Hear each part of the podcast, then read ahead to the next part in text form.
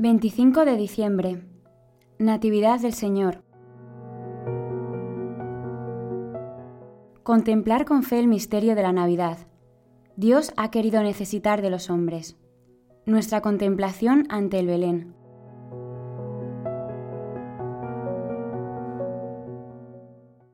Un niño nos ha nacido, un hijo se nos ha dado. Aclamamos el antífona de entrada de la misa. Se han cumplido los anhelos que hemos tenido durante el Adviento. Dios se ha hecho hombre.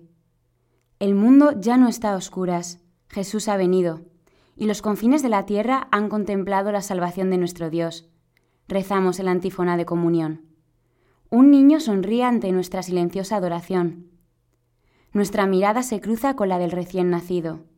Todo es luz y limpio, mirar que se mete en nuestra alma y disipa las tinieblas del pecado. San José María recomendaba mirar al niño, amor nuestro, en la cuna. Hemos de mirarlo, sabiendo que estamos delante de un misterio.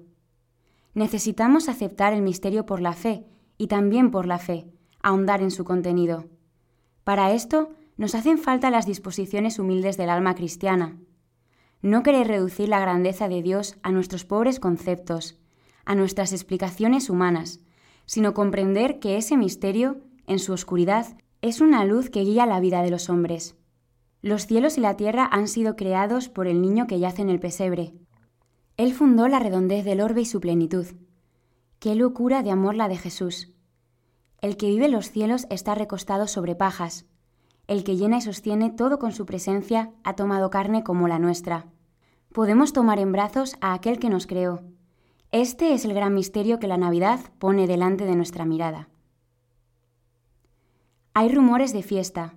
Venid y veréis, nos han dicho. Venid y veréis el prodigio. Pastores y reyes, ricos y pobres, poderosos y débiles se aprietan en torno a la cuna. También nosotros queremos acercarnos, postrarnos ante esta criatura indefensa, mirar a María y a José, que están cansados pero felices como quizá no lo ha estado nadie en la tierra. No nos cabe en la cabeza un misterio tan grande. Dios se ha revestido de nuestra carne. ¿Cómo nos gustaría agradecer que Dios se haya hecho cercano, tocable, vulnerable? Nos atrevemos a besar al Rey del universo, de quien no podían hacerse imágenes en la antigua alianza, y sin embargo ahora se ha convertido en uno de los nuestros. Adeste, Fideles, venite, adoremos. Nuestro cantar de estos días es también una invitación, llamada. A nosotros nos llamaron, hemos visto, y ahora nuestro corazón se goza. Ahí está Dios niño. Reconoce, cristiano, tu dignidad, dice San León Magno. Has sido hecho partícipe de la naturaleza divina. No quieras degradarte con tu antigua vileza. Acuérdate de qué cabeza y de qué cuerpo eres miembro. Acuérdate de que, arrancado la potestad de las tinieblas, has sido trasladado a la luz y al reino de Dios. El Dios Todopoderoso se nos presenta como un niño recién nacido en la cueva de Belén. Ni siquiera nace en la casa de sus padres, señala San Gregorio Magno, sino en el camino, para mostrar en realidad que nacía como de prestado en esa humanidad suya que tomó. Cuando llegan las Navidades, decía San José María, me gusta contemplar las imágenes del niño Jesús. Esas figuras que nos muestran al Señor que se anonada me recuerdan que Dios nos llama, que el Omnipotente ha querido presentarse desválido, que ha querido necesitar de los hombres. Desde la cuna de Belén Cristo me dice y te dice que nos necesita. Nos surge a una vida cristiana sin componendas, a una vida de entrega, de trabajo, de alegría.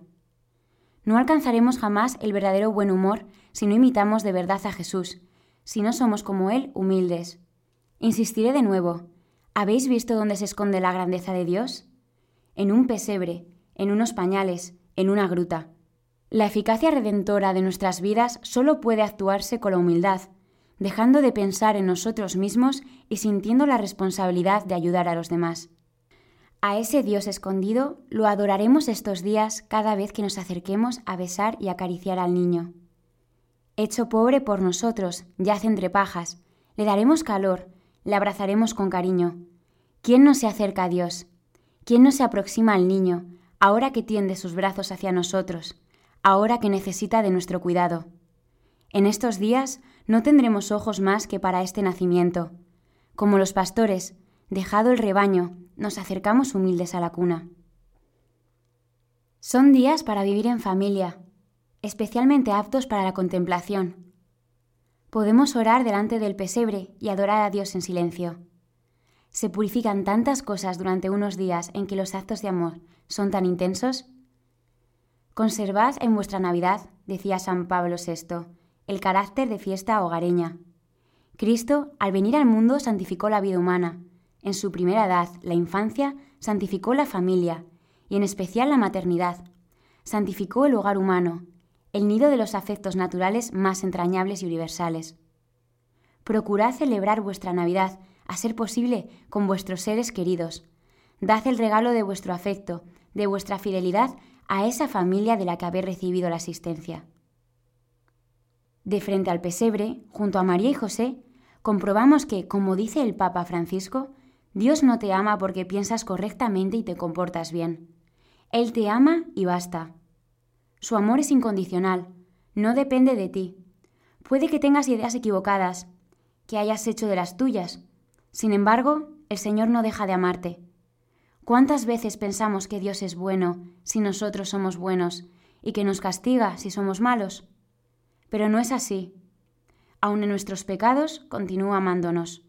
Su amor no cambia, no es quisquilloso, es fiel, es paciente. Este es el regalo que encontramos en Navidad. Descubrimos con asombro que el Señor es toda la gratuidad posible, toda la ternura posible. Su gloria no nos deslumbra, su presencia no nos asusta. Nació pobre de todo, para conquistarnos con la riqueza de su amor. La Virgen Santísima y San José son nuestra primera familia con la que queremos vivir esta nueva Navidad.